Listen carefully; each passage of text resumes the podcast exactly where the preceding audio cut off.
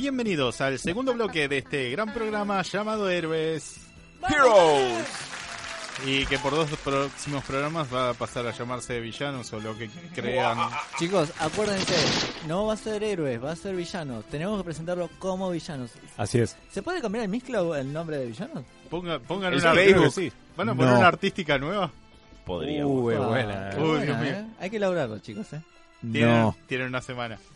¿Podemos poner a Superman muerto en la portada? No, Sí, la muerte de Superman, qué hermoso. muchachos, no, no.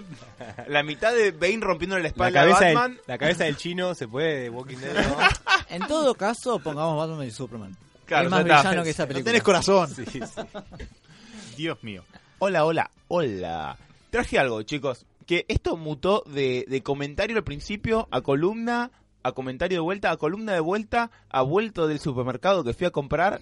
Y hoy lo traje acá para compartir. Eh, estamos hablando del cuchillo dentado que veo arriba de la mesa. O los caramelos que te da el chino. Aprendí que siempre tengo que tener un arma a mi izquierda. Está Dios perfecto. mío. Sebas es de Wilde, acordate. Y me sentí tipo Lionel Hoods cuando se despierta y, y saca un cuchillo. Momento, esto no es el albergue. Sí, bueno. em, lo que les traigo es que estoy sigo leyendo el libro Los superhéroes y la filosofía de Tom, Tom Morris y Matt Morris. Es un compilado de ensayos escrito por filósofos em, sobre diferentes tópicos. Eh, el tema de fondo va muy bien, me encanta. Eh, Solemne. eh, que rela- relacionan, digamos, los cómics con, con conceptos filosóficos. También hay, eh, hay algunos ensayos de gente del palo del cómic, tipo Jeff, em, Jeff Loeb está. Jeff Loeb, Geoff Jones. Geoff Jones y, no, Mark Mark Wade. Waid. Están muy buenos, de hecho, eh, está bueno leerlos en otro ambiente. Hay algunos ensayos que están buenos, otros que son medio flojelis para mí, otros que no aportan mucho. Pero hoy les quería traer uno en particular que presenta un tema que me pareció como, wow, esto no, no lo hablamos y me pareció muy bueno. Es sobre eh, la sabiduría, el concepto de sabiduría. Y arranca el, el, el laburo de este tipo señalando algo. Eh, ¿cuánto, ¿Cuándo escucharon a alguien referirse a otra persona diciendo este es sabio? ¿Escucharon alguna vez hablando de tipo de, de una persona, de un, de un conocido, de un tercero, diciendo esta persona la verdad que es una persona sabia? O, o de un político, tipo, yo voy a votar a este porque me parece una persona sabia. Y hoy por hoy no. Creo O- que en los un- siglos... Un músico, un profesor también sabio. De hecho, hay algo que señala el tipo este que es ¿Qué- verdad. Perdón, ¿qué Sí. define la sabiduría? Ahora, ahora vamos a eso. Ahora vamos a eso. Pero primero vamos a marcar cómo eh, está quedando afuera, digamos, del, del- del- del- de cómo hablamos la palabra sabio cuando es algo... A ver, no quedó afuera como esas palabras del siglo XIX que desaparecieron, pero sí quedó como lejana, tal Acá en, acá en Argentina está medio complicado encontrar a alguien que lo definan como sabio. Tal vez alguien que lo definan por ahí con mucha calle, me imagino. Claro, y además tenemos eso, tipo, tenemos la, la sabiduría, es lo, lo- sacó esta inteligencia media práctica, media de- del- choreo, no sé del choreo, pero el, el medio del garca. La Argentina tiene una cosa con el garca que es para otro análisis, me, parece.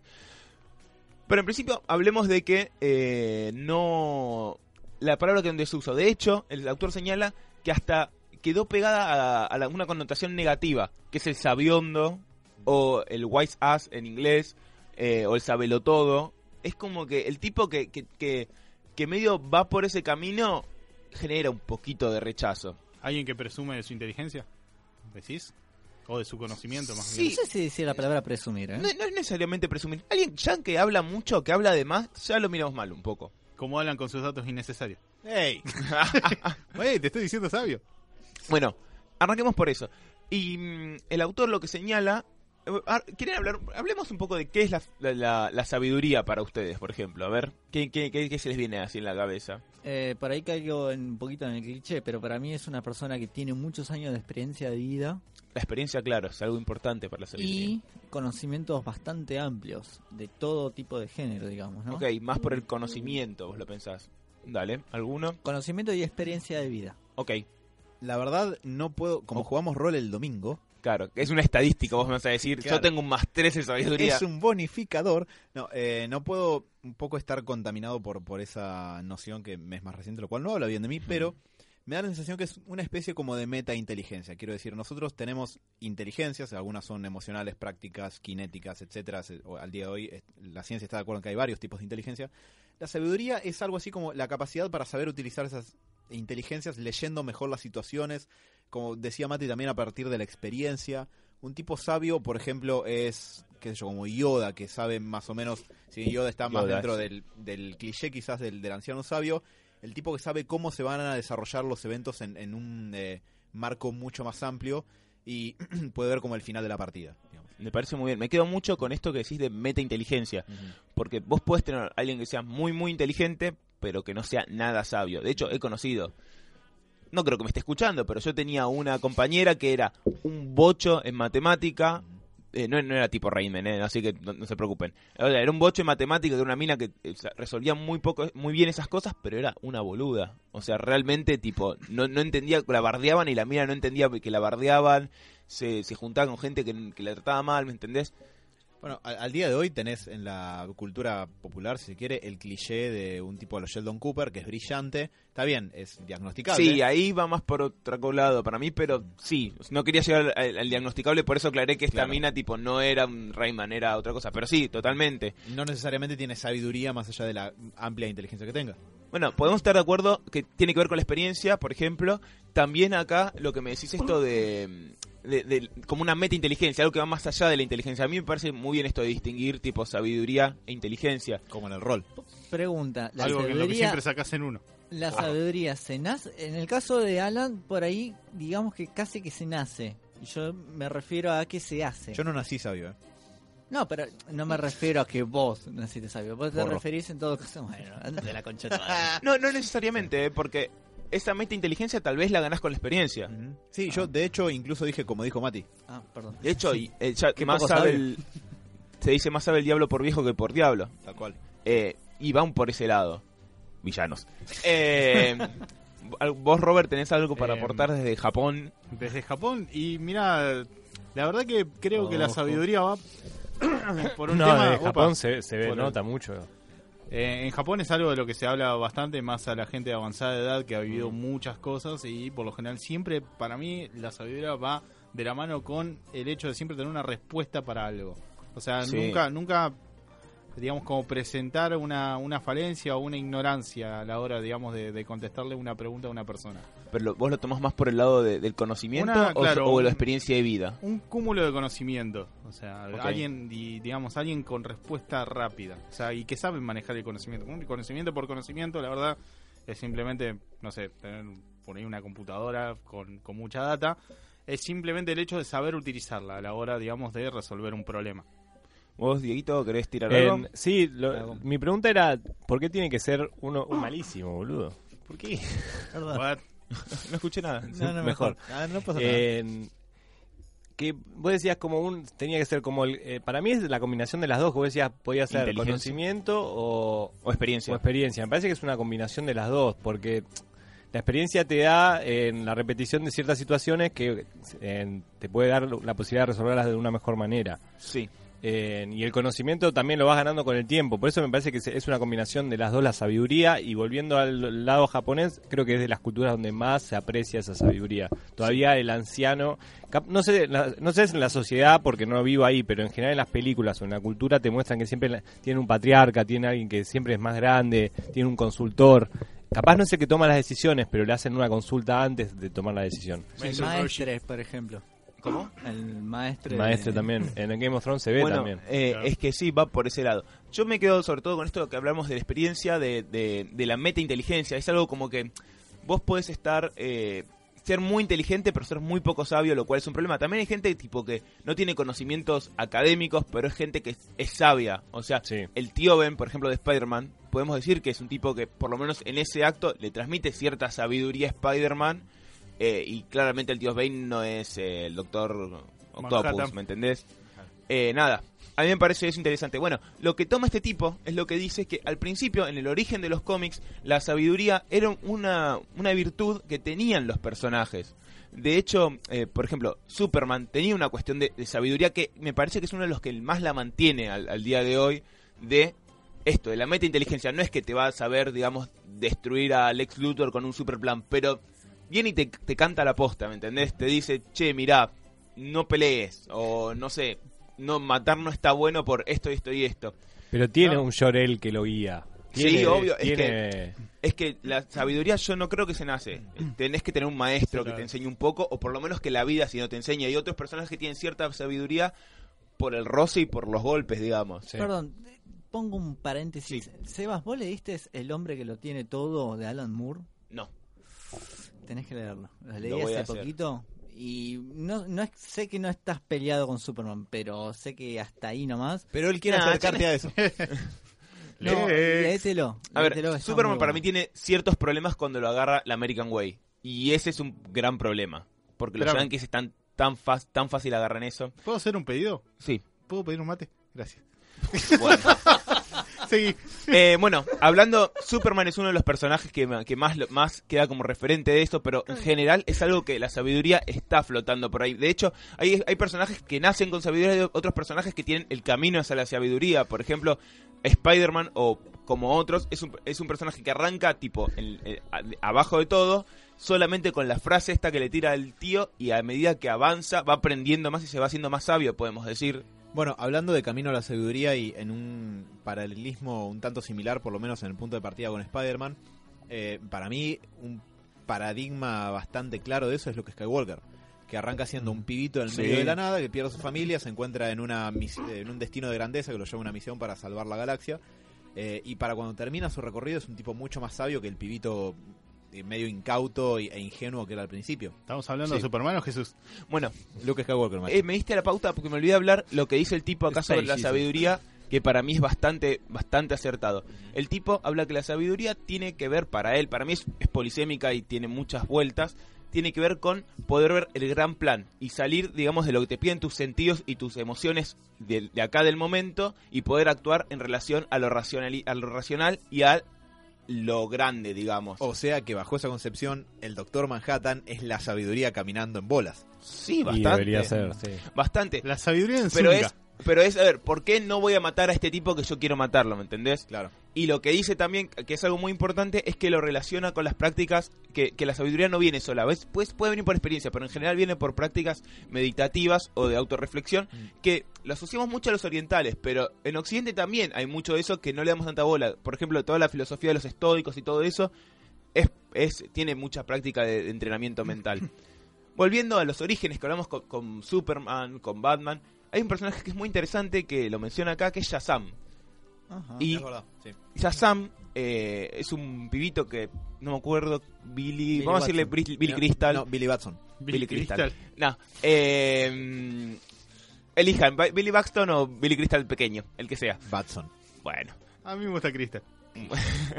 imagínense que quieran. Bueno, que el chabón, en el origen, él decía Shazam y se podía transformar por conveniencia del guion en un personaje grandote que tenía la fuerza de Hércules y entre muchas habilidades que era el, eh, la resistencia de Atlas, los poderes de Zeus. de Zeus, de velocidad de Mercurio, creo, tenía la sabiduría de Salomón y era algo que tenía él. Entonces, en esa época se veía algo bueno que, che, este superhéroe que me gusta tiene la sabiduría de Salomón, es un tipo sabio.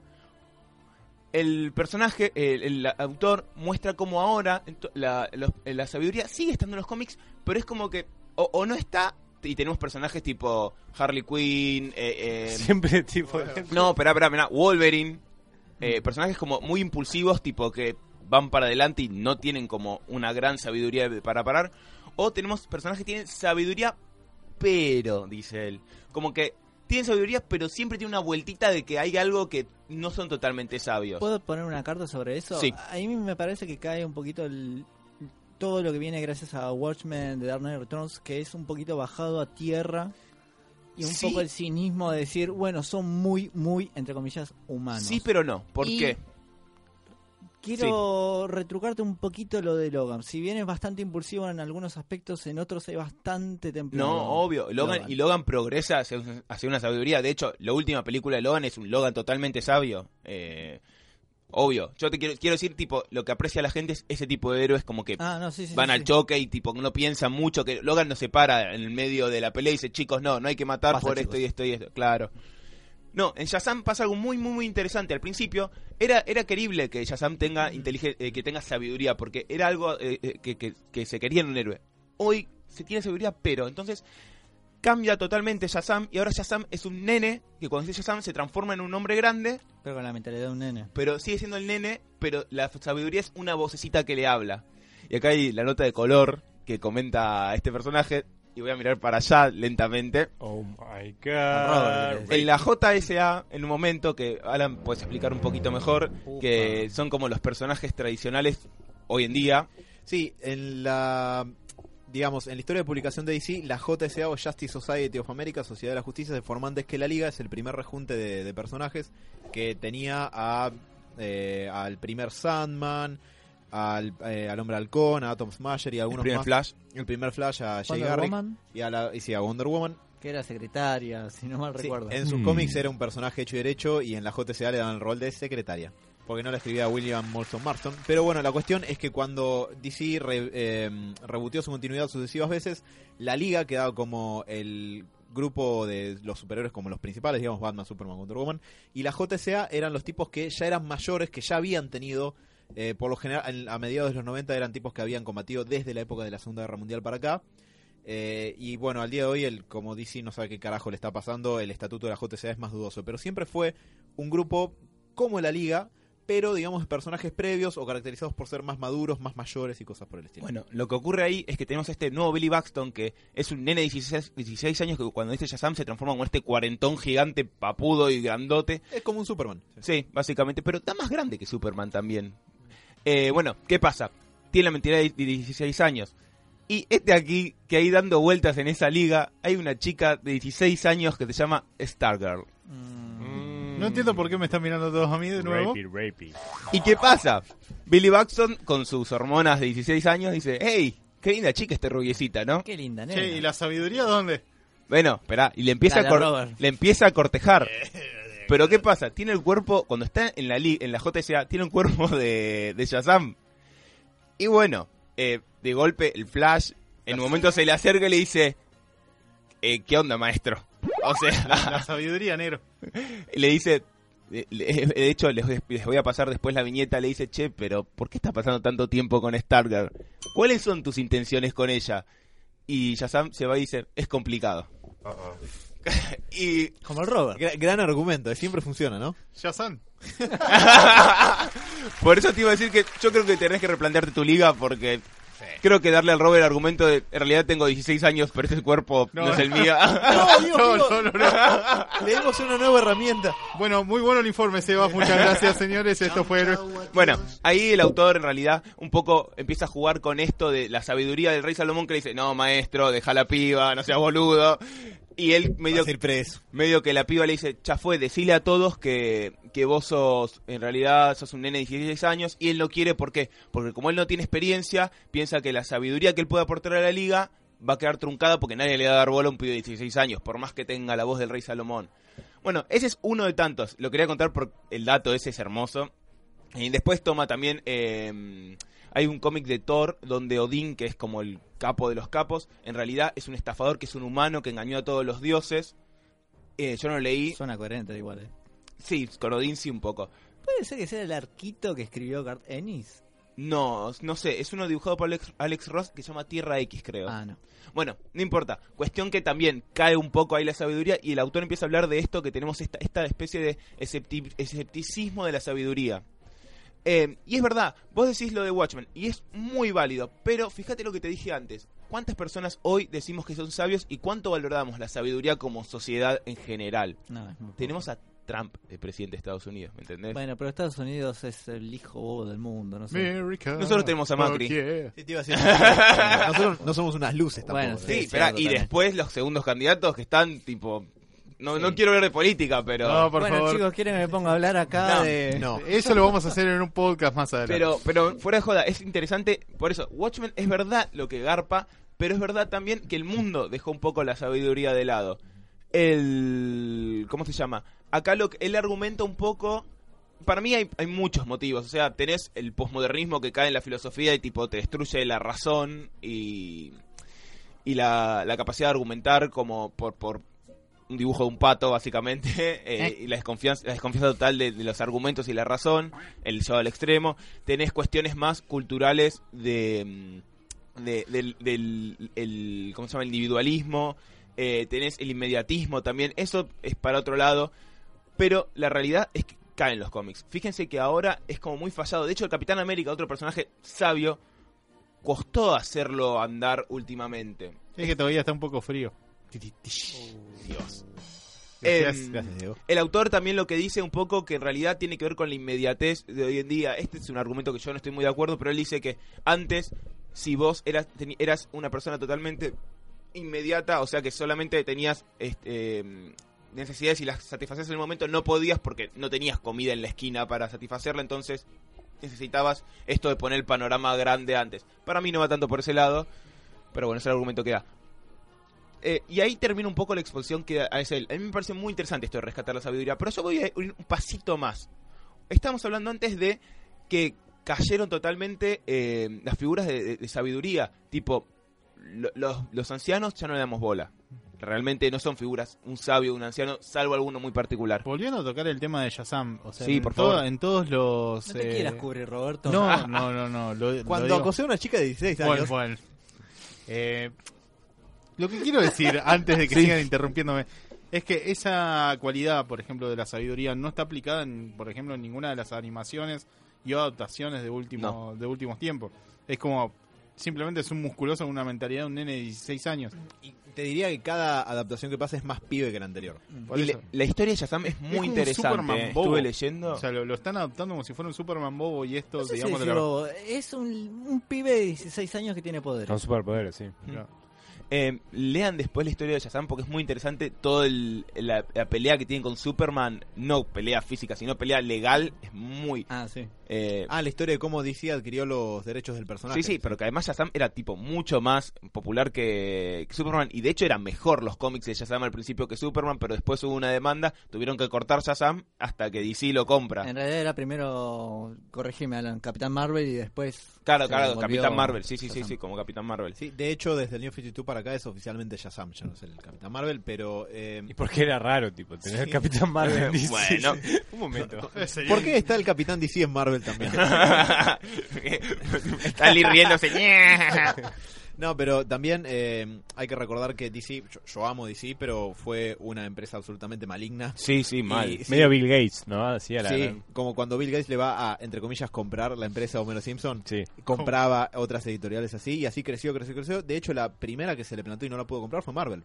¿A dónde está Marvel Mm. ahora? bueno, ahí tenés. Pero sí, DC creció... Sí, creo que era Fawcett, la empresa que tenía. Si no era. Fawcett, era Charlton. eh, Una, una de esas. Sí. Pero, pero sí, eh, DC eh, adquiría de formas poco honrosas eh, compañías rivales y Era con el lo- Disney del cómic. Se disfrazaban de. Batman y iban a, tipo, a apretarlos. ¡Dame estos personajes!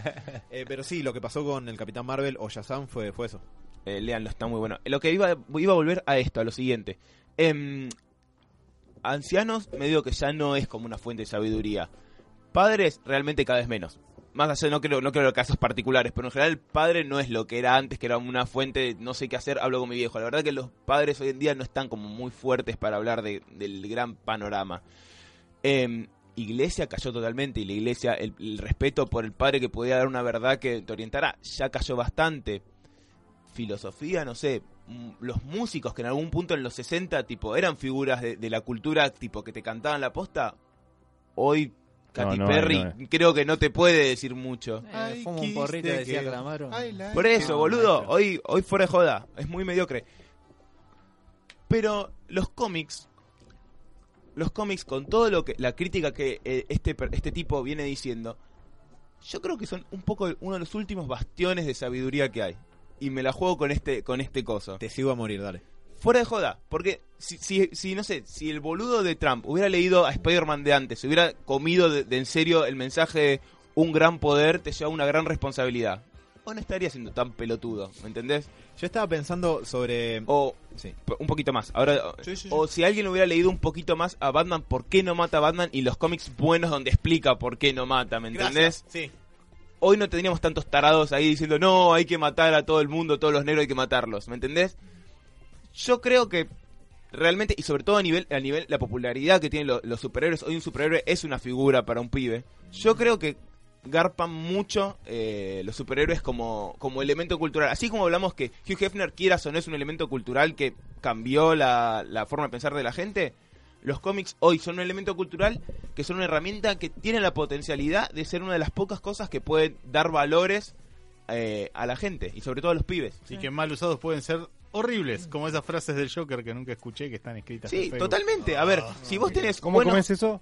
No entendí. ¿No viste esa filosofía de Facebook, Ah, no, no. por así decirlo, que Lo que diría el Joker sería. Sí, Sí, Dios mío. igual lo O de incluso le, le achacan al personaje frases que ni dijo y yo estoy bastante seguro que nunca diría, pero bueno. No, la pero... filosofía de servilleta, como le dicen algunos. Posta, posta, a ver, no entienden que la película es sobre Batman y por qué Batman es, es- Esos son problemas ya. A ver, los cómics no pueden hacer todo, pero pueden dar estas figuras de identificación y de decir. Hay valores y podés ser sabio de esto de no elegir la proximidad y la pelotudez de ser garca porque podés ir para adelante. Y de hecho hay una hay algo Educar, digamos. Educar, totalmente, pero en el buen sentido de la palabra, porque hay algo más. Eh, Sócrates, y de hecho hay mucha, hay evidencia también que va por este lado. eh, vivir en la inmediatez, a la larga, te trae insatisfacción. Vivir a lo- co- de acuerdo con tus valores te trae, te trae alegría y te trae bienestar. Es así. Para mí, yo quiero una lanza por, por los superhéroes, no es porque estemos en este programa. Eh, No, pero viene al caso, o sea... pero, pero sí, de hecho, a ver, lo- los temas que toca Sandman, por ejemplo, es un cómic sabio, sí. que te plantea cosas sobre la vida, sobre la creación, sobre la... ¿Quién no toca el cómic en realidad? No, pero, Perdóname, me, pero ¿me entendés? sale- ¿Dónde los lee un pibe hoy en día? ¿Qué va a agarrar un libro de filosofía que encima son hiper inaccesibles? Los psicólogos, soy psicólogo, me da culpa, los psicólogos son unos pelotudos la mayoría. No tienen la sabiduría que necesitarían para guiar a alguien realmente en algún problema así grande o, o filosófico, digamos.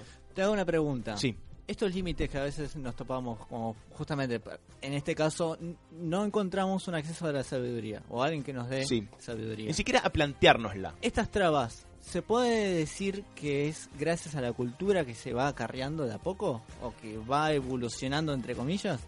Yo creo que hay muchos problemas de- con relación a la sabiduría. Ya de por sí, tipo. eh, no sé, es difícil. Tipo, si vos planteas a alguien un, un tema moral, charlar a alguien algo moral, te van a mirar raro. Sí. Eh, para mí también eso tiene que ver con que es todo un producto de su época y es una época que privilegia la inmediatez por sobre todas las cosas, me parece. Pero además, a, a pesar de que eso trae la in- la insatisfacción, porque de hecho hay una estadística que decía que para el 2020 la primera causa de postración iba a ser la depresión, y ya llegamos a esos números y no es el 2020. O sea, las cosas no andan bien y claramente la falta de valores no es algo que esté haciendo bien. Eh, también hubo mucha época, a ver, esto ya ha sido sociología irse por las ramas, pero mucha época que se bancó mucho la figura del reventado como el capo o el garga como el, reven- como el capo. No me quiero meter con el capitalismo porque bueno, esto se puede terminar. Mira, Red Son nos enseñó que si Superman fuera comunista el mundo sería una utopía, así que no hinchamos las pelotas. nada, pero bueno, Mm. pero más que nada yo lo que le quería traer era esto. Deja de morderte, Mati. Nada, Mati. que la verdad que, que me parece que es muy copado la, la- la figura del superhéroe hoy en día me parece algo que es. Que puede ser algo muy bueno y va a sonar muy grandilocuente, pero lo creo realmente para la humanidad. O sea, hoy un nene no tiene figuras que le enseñe valores a veces que no sean los superhéroes. Es que no tan solo un cómic, sino por ahí un libro en general o una canción. Eh, el Sí. cantante de YouTube, que banda que no me gusta para Oh, nada, no. pero tiene Sí, ah, dijo sí, una vez sí. algo muy cierto. Una canción puede cambiar el mundo. Por ahí suena muy grande. Puede ayudar. Puede. Diego, ayudar. Diego, puede por cambiar. favor, Diego. No, obvio, Yuchi, Seamos tiene, tolerantes. Yuchi Diego. tiene muy buenos temas. De hecho, One es No. un tema... Sí, tiene un... One es un gran tema que la gente no entiende. Mati, seamos tolerantes. No me hagas decirle lo mismo Me a está todos. agarrando un padre al corazón. Boludo, One es un gran tema que la gente no entiende que no es un tema de amor. O es un tema de amor, pero no un tema romántico. Eh, y no me voy a meter por ahí, pero... tiene-. Nada, malísimo. boludo. Boludo, escuché la letra. Nada. No entres por ahí. Eh, Alan. Sí, yo lo que estaba pensando, y te lo voy a enlazar con una cuestión que no sé si ya la hablamos, frente al micrófono, fuera del micrófono o algo así, Robert, deja ese cuchillo. Bueno, está bien. días previos que la cuestión de que Superman acarree una sabiduría en su accionar y que se lo tome como figura de referencia, por lo menos en un universo ficcional, pero también por fuera del universo ficcional, porque que Superman sea el eje moral del DC Universe también es un metatexto sobre que Superman debería ser el tipo a quien deberías aspirar o quizás a quien deberías recurrir en busca de consejos cuando pensás qué es lo correcto. Tiene que ver con la posición ética que tiene Sí. una posición ética respecto de cómo usar sus habilidades, que son absolutamente cuasi omnipotentes, y también eh, eso como está eh, intrínsecamente ligado con su eje moral, que tiene que ver, y ahí nos ponemos a hilar más fino y es más complicado, con la crianza que recibió y los valores que tiene. Así y todo, el tipo es el como el parangón de la ética y de la moralidad y eso lo hace ser, entre otras cosas, sabio. El Superman de la Golden Age quizás era más sabio en ese punto, se lo mostraba más así, porque en ese punto la bajada moral era mucho más verticalista. Los padres le dicen a sus niños qué es bueno y qué es malo, fin de la historia. Entonces Superman te va a decir, recuerden, niños, lávense los dientes y respeten a sus mayores, y ya está. Y Pero, digo, De hecho- incluso, eh, pero incluso después en una época más desconstructivista y más po- postmodernista, y a Superman se lo ha deconstruido un millón de veces en toda la movida post-Watchmen, y no tanto de ahí para acá, un poquito antes también, porque eh, para el hombre que lo tiene todo, y, ay, no me acuerdo, se me fue el... eh, ¿Qué pasó con el hombre de ese, mañana? gracias, sí, tenía una laguna.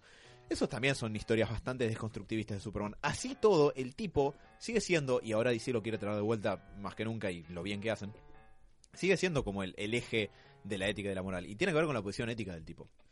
Sí, es que para mí está para mí está muy bien, o sea, y está bueno el que, que recupere tipo la sabiduría. De hecho, es uno de los problemas que estoy teniendo con, con las películas de DC últimamente, que Batman vs Superman, Batman es una persona espantosa. Sí. De hecho, es lo, lo contrario de la sabiduría, es la inmediatez, el no pensar, el no entender que, por qué carajo está haciendo las cosas. Sacado mal. Superman casi que también Es por- bastante gil. con lo que Superman. tendría que ser Superman está mal, tipo está enojado todo el tiempo, eh, Está como triste todo. Está incompleto ese Superman en realidad. Está como Sí, es verdad, todavía le que- falta. Como que está La en el proceso de.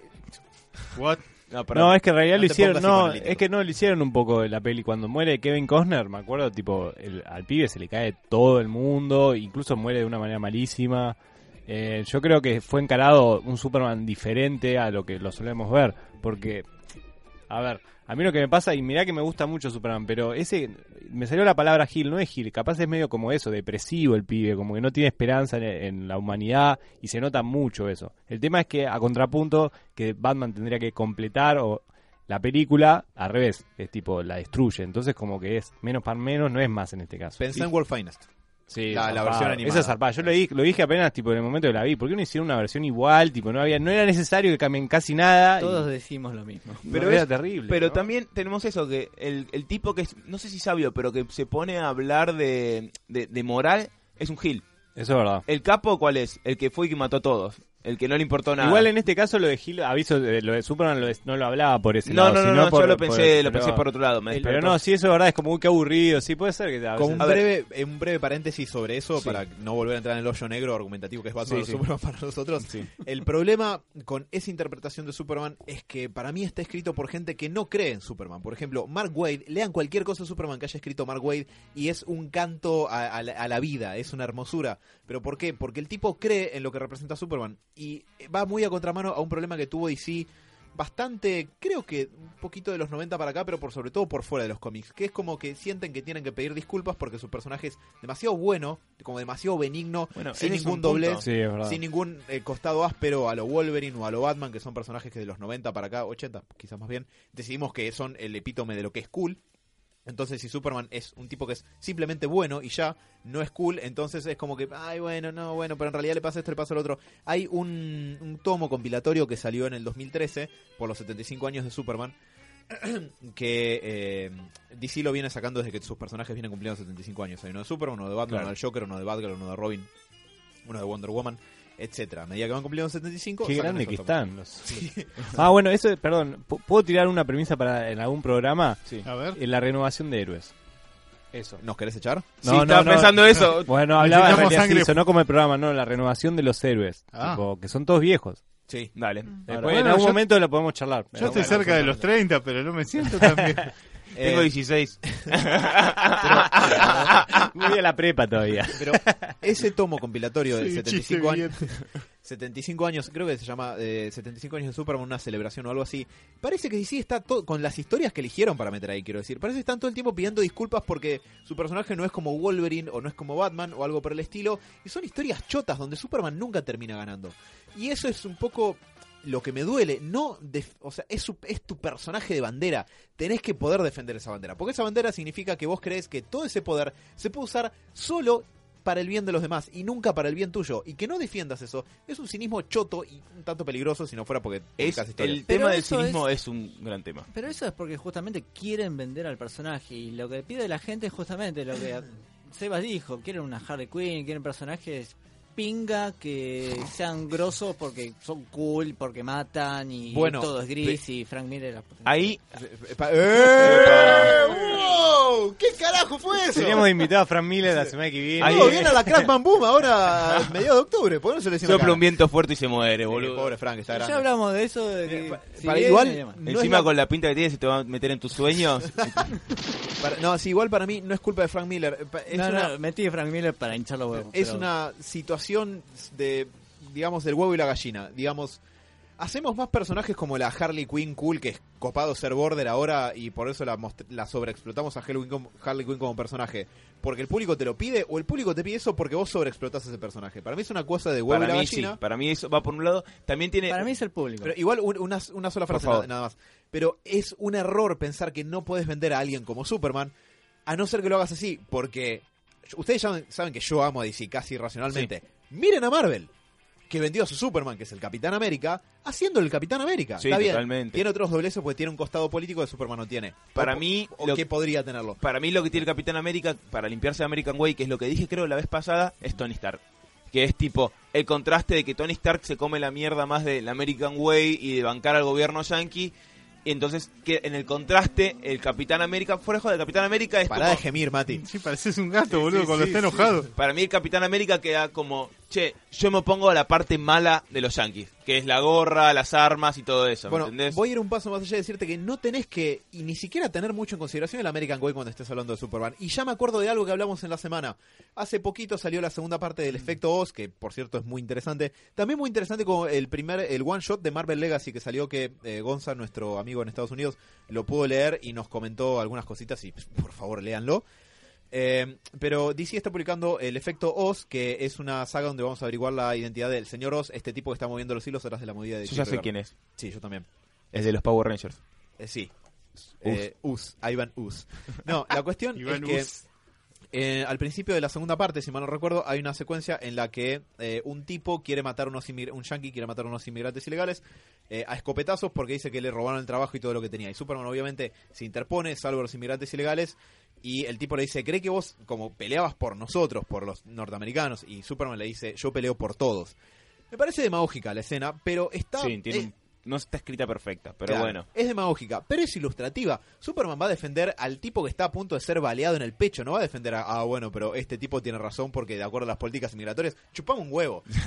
Digo, e incluso, si querés ir más allá de eso, no, no hace falta, porque Superman es un personaje con muchos matices y muchos de ciencia ficción, no tenés que estar pegado o siquiera hacer mucha mención al tema del American Way y puedes, lo puedes tratar más allá de eso. Y no tiene por qué quedar pegado a eso y puedes vender a Superman como Superman, algo que hace Marvel muy bien con el Capitán América. Y DC no lo hace, parece que están siempre tratando de pedir perdón porque, ay, no, bueno, pero disculpen, es medio ingenuo.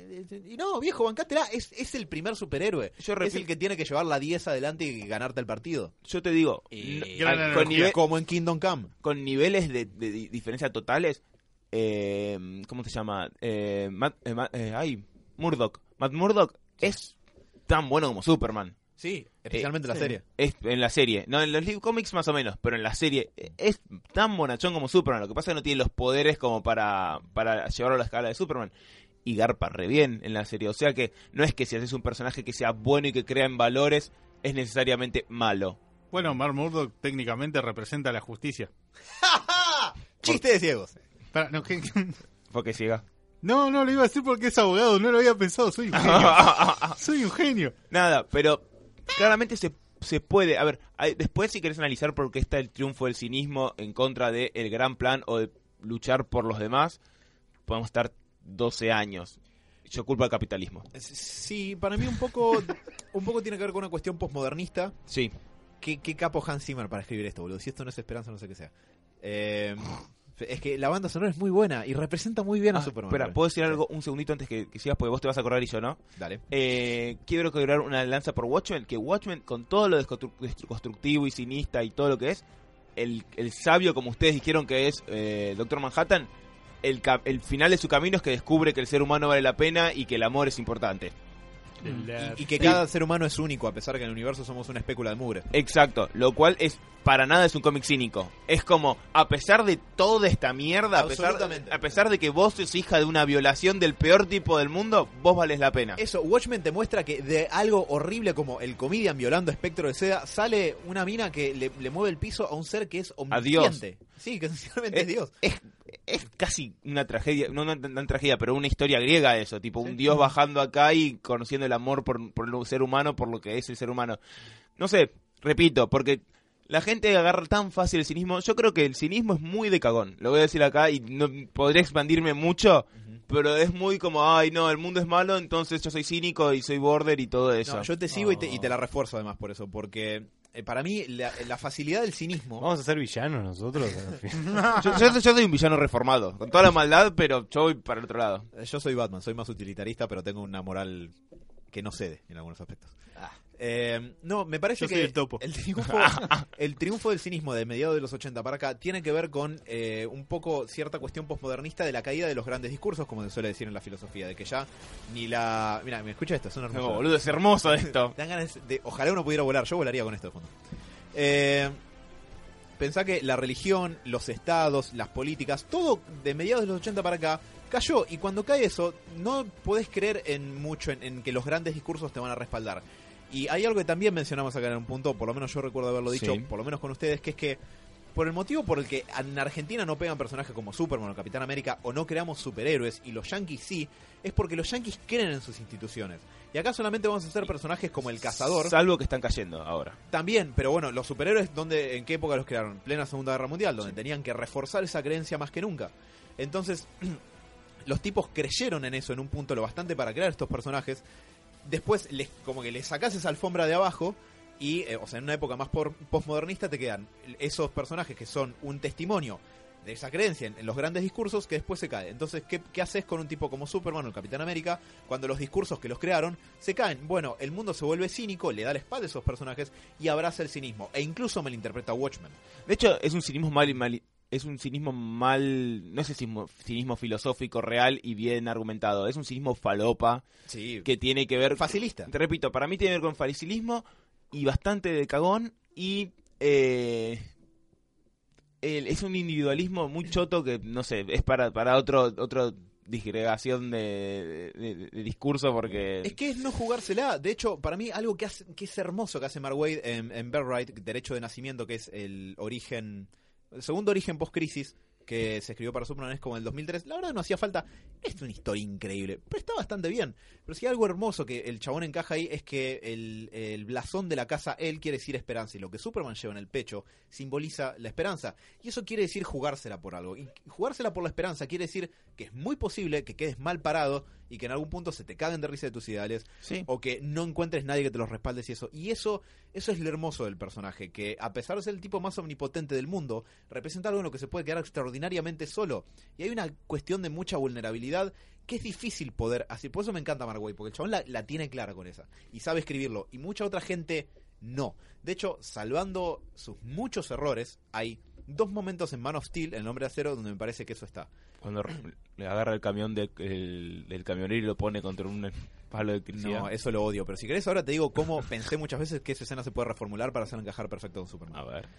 Eh, primero, los dos momentos donde eso se ve es uno Sí, donde, por apren- donde aprende a volar. Porque está abrazando su herencia kryptoniana y no solamente eso, sino que el hecho de volar, el acto de volar, es como la realización de un sueño que está entre lo omnipotente y lo infantil. Los niños o cualquier ser humano piensa que volar sería una- un acto de libertad hermoso y él lo encara a la luz del sol con una sonrisa en la cara, algo que Superman siempre debería representar. Dato de color, Shazam voló antes que Superman. Sí, es verdad. sí. Al principio en esa época Superman solo saltaba muy alto. Por eso lo de... O corría. Sí. Eh, salta rascacielos de un solo salto. Bueno, esa frase de, de la presentación de los 40 de ahí. Y la otra es cuando el rayo de gravedad de este eh, motor mundial kryptoniano lo está aplastando y el tipo contra toda esa fuerza, que además eso se contrapone con las escenas de la gente que está a punto de morir en Metrópolis, Sí. como junta lo que le queda de fuerza y sale contra el rayo de gravedad que lo está aplastando y lo está debilitando porque crea como la atmósfera de Krypton alrededor, sacrifica como lo que le queda para destruir eso y salvar al mundo esencialmente. Eso es hermoso. Y la, la secuencia esa que yo te decía, la del camión, se podría arreglar de una forma muy simple. ¿Se acuerdan de Man of Steel cuando el tipo este le toca el culo a la moza y Superman que está como camarero silencioso le dice al chabón, che, bueno, no te pases, bla, bla, y el tipo lo pelotudea, le tiene una cerveza en la cara y la lata por la cabeza. Superman después cuando se va le crucifica su camión con dos postes de luz. Tiene familia ese camionero. Claro, Es que, de verdad, Superman... Dejemos de citar al No, eulogio, pero por es que, favor. es que Superman no puede usar sus habilidades para poner en su lugar a un tipo común. Eso está mal, es Sí. autoritarismo, es abuso de autoridad. Sí, sí, tal cual. Bueno, imagínate si, pensalo de esta manera. Eh, Superman no hace nada y se va un poco como diciendo, che, quise frenar a un tipo y me comí Le, el latazo. le- le hace un enema con el camión. No, No, imagínate que Superman, o sea, después de frenar al tipo, el Sí. tipo lo manda a la mierda y dice, ah, chupala, ¿qué te pensás que sos un héroe? Y le tira la lata por la cabeza y Superman se va, sigue su viaje desanimado. Semanas después, este mismo tipo lo ves en un bar chupando birra y ve que el tipo que está en la tele, que salvó al mundo de, de esta invasión extraterrestre, el tipo que está vestido de azul con la capa roja, Mm. es el mismo tipo que lo frenó el otro día en el bar. ¿Eso no inspira más esperanza? Totalmente. O si no, que ponele que salga, le mete una piña al camión y de golpe diga, no, vuelve y lo arregla. O sea, También. Mm. eso es Superman. Repito, con todos los... pro- Yo no, no- no me voy a meter por ahí. Para mí es difícil escribir a Superman. Muy. sí. Pero bueno, más que nada quería... Quería tenerles esto. Ah, ¿Querías decir algo? Eh, No, muy breve. Que Por favor, Alan. el, lo hermoso de, de los superhéroes y esto, y que por algo duran ya casi 80 años y no van a detenerse en el futuro cercano, es que representan algo y tiene que ver con esto que vos decías antes, de que es un lugar a través del cual puedes obtener valores al día de hoy. Y me parece que está en la ficción y en la narrativa, está en las series, está en los videojuegos, está en el anime y el manga, está en el cine, pero más que nada está en los cómics, porque se trata de tipos que se sacrifican por algo y defienden, representan algo que defienden y eso es jugársela. Y está bueno, Batman queda en un lugar mucho más sencillo porque Batman es cool y Superman, entre comillas, no es cool, pero Batman también hace eso. Y escribir mal a Batman cuando... "Ay, pero debería matar a todos, ¿por qué no les perdona la vida? Obvio. Es entenderlo mal, porque la posición del personaje, de respetar la vida por sobre todo, es jugársela por un valor. Y es lo que hace y lo que le da sabor a Batman y no es una película de acción de, de no sé, Chuck Norris disparando a todo el mundo. O Claro. sea, ahí está la, la gracia de Batman y lo que hace Batman y lo que le da valor y lo hace, lo hace un fenómeno cultural que vale la pena para mí. Como fan de DC, a mí lo que me encanta es que la Trinidad de DC representa cosas que son esenciales para el heroísmo. Y depende, obviamente, del escritor, la época, bla, bla, eso, esas salvedades ya las sabemos, pero obvio, obvio. Superman representa la esperanza, Batman la justicia y la Mujer Maravilla la verdad. Y esos tres valores son esenciales. Y otro montón de personajes los representan en mayor o menor medida. Spider-Man es una hermosura como personaje en ese sentido, ya que hoy, hoy lo mencionamos, porque es, está más cerca del hombre común, quizás por las cosas que le pasan. Pero me parece fundamental que haya personajes que banquen eso. Y cuando los escritores no le hacen justicia, al no dejar que los personajes se la jueguen por esos ideales, es malgastar el personaje. Repito, por esto también voy a bancar a Defenders porque claramente todos los personajes defienden ideales y, bancan los ideales a pesar de toda la mierda que tiene alrededor. Por eso también mm, me gusta Spider-Man y me gustaría una serie un poquito más madura donde Spider-Man no, no tenga solamente al tío diciéndole un gran poder representa una gran responsabilidad. O sea, un Spider-Man, digamos, que donde tenga que vivir eso, ¿me entendés? Que le cueste y donde se la juegue. Eh, la película esta nueva tiene esos momentos, pero bueno, a ver, es una película de iniciativa, no, no, no me quiero ir por ahí. Pero nada, me parece que estaría bueno que, que- que los, los, los- cómics se pongan los pantalones y vayan por acá. A veces me da miedo porque las últimas películas de DC realmente no fueron para nada por acá. Agarraron tipos que con superpoderes para que se golpeen y que no representen nada. Wonder Woman tiene un cachito. Sí. Ya sé que tenés problemas con la Sí, película. pero repito, cachito. No hay en la película. ¿eh? es- esa Wonder Woman no tiene las... eh, Y ves, esto Bueno. me, me ayuda un poco a mis problemas con esa Wonder Woman. Yo quiero un héroe para mí, más que la fuerza, más que no sé qué, más que la valentía, más que todo. Yo lo quiero con sabiduría también. Quiero que, que sea... Más allá de que es una película que ella tal vez ahora después pasaron 75 años, 100. 100 años, y tipo ahora como que está más asentada y todo. Quizás en una Wonder Woman 2 puedas ver ese personaje. Ojalá. Con las bases que se Ojalá, para ese pero en las de Superman no había Superman con esto, en Batman no había Batman con esto, y ahora me sacan películas de Harley Quinn y Joker. Eso me está marcando que se están que se están yendo de una peli- de los héroes que son héroes. Hola, acá dice héroes, no tipos con armas y mallas que se golpean. no, esto no es Titanes en el ring. No, es que sí. Es que, repito, el capitalismo todo lo que agarra lo caga. No quiero decir nada más. Te lo convierte en un bien de mercado. Sin importar, a ver, no me quiero poner como absurdo cliché, pero te lo convierte en un bien de mercado más allá de la naturaleza de ese producto. Si lo que garpa es ponerle Harley diciendo, ay, soy loquita y me gusta un tipo que me maltrata y eso lo confundo con el amor.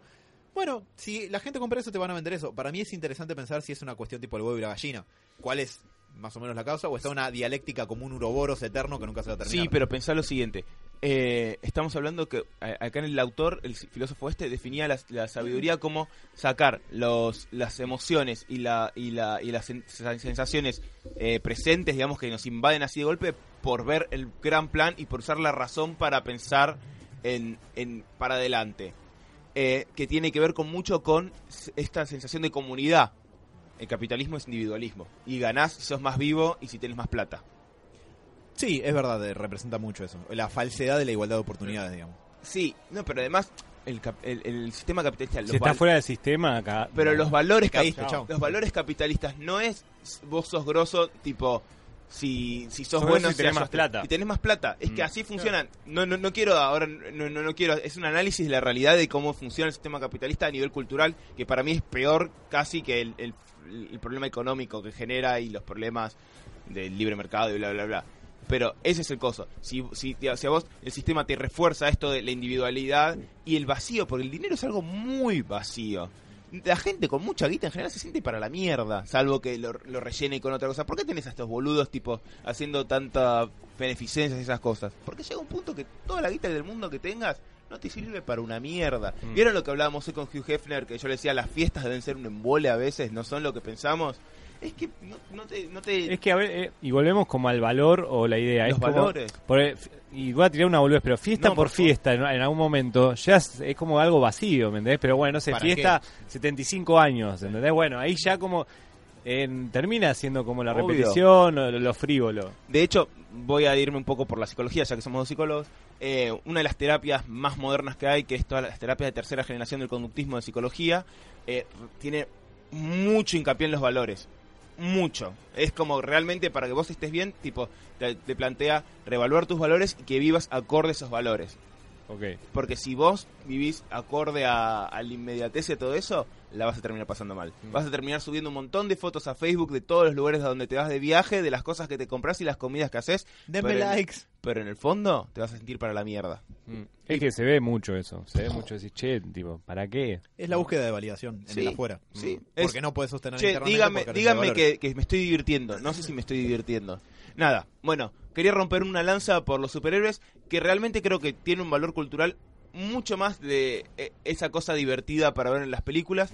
Ojalá que sigan por el camino de, de los valores y de y mostrarse lo que son, porque también eso, no hay que tener vergüenza de, de los héroes, no sé, los griegos tenían a Hércules y Hércules era, era el equivalente de los superhéroes para, para nosotros, o Sí. Aquiles, ¿me entendés? O fue la inspiración, capaz. Es una fuente de inspiración. y Ellos va- los veneraban y decían, ojalá yo fuera como Hércules. Y Mm. no, no se ponían a llorar por O- eso. Los mismos dioses tenían virtudes y defectos. Totalmente. ¿entendés? Que en cambio la- acá en la religión católica, perdón, no católica, no Sí, sé, sí, sí, bueno, sí. pero en general no se muestran los defectos de los de, las, de los dioses. es que no te puedes identificar con Dios porque hasta con Jesús es difícil identificarte. Puedes Mm. usarlo como rol, pero nunca vas a ser Jesús. En cambio, los héroes, Beatles. la figura del héroe es una figura para identificarte y decir, yo quisiera ser tan valiente como este, tuviera- quisiera vivir acorde a estos principios. Y la verdad es algo que no es para nada poco importante en la vida de una persona. Y cuando repito, todos los grandes discursos, incluyendo las figuras familiares, están tan caídas, no está mal mirar a los superhéroes y decir,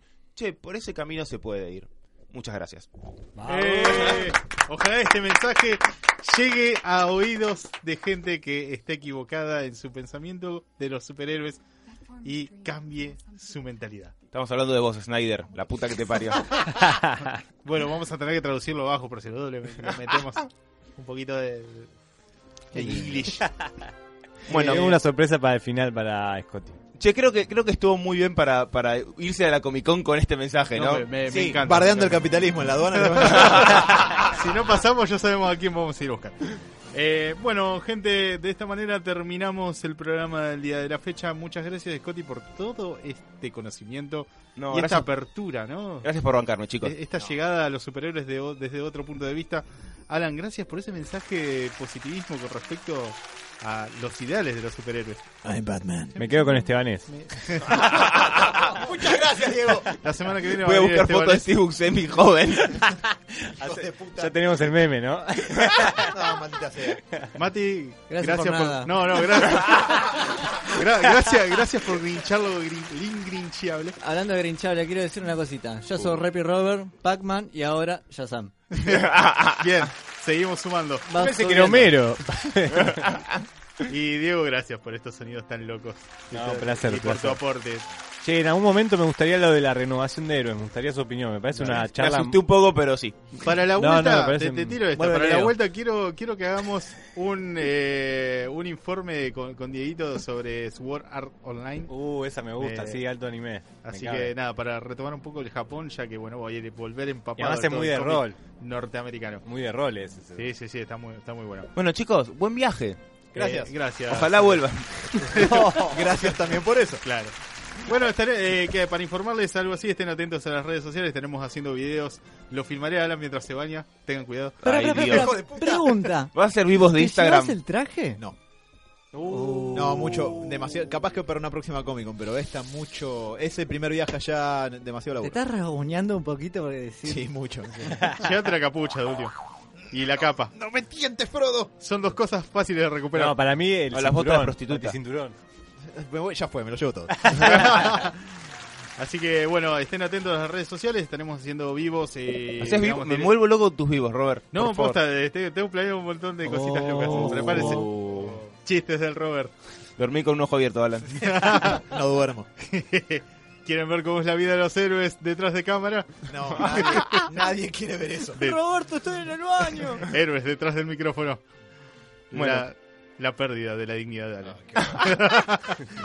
Nunca mejor dicho.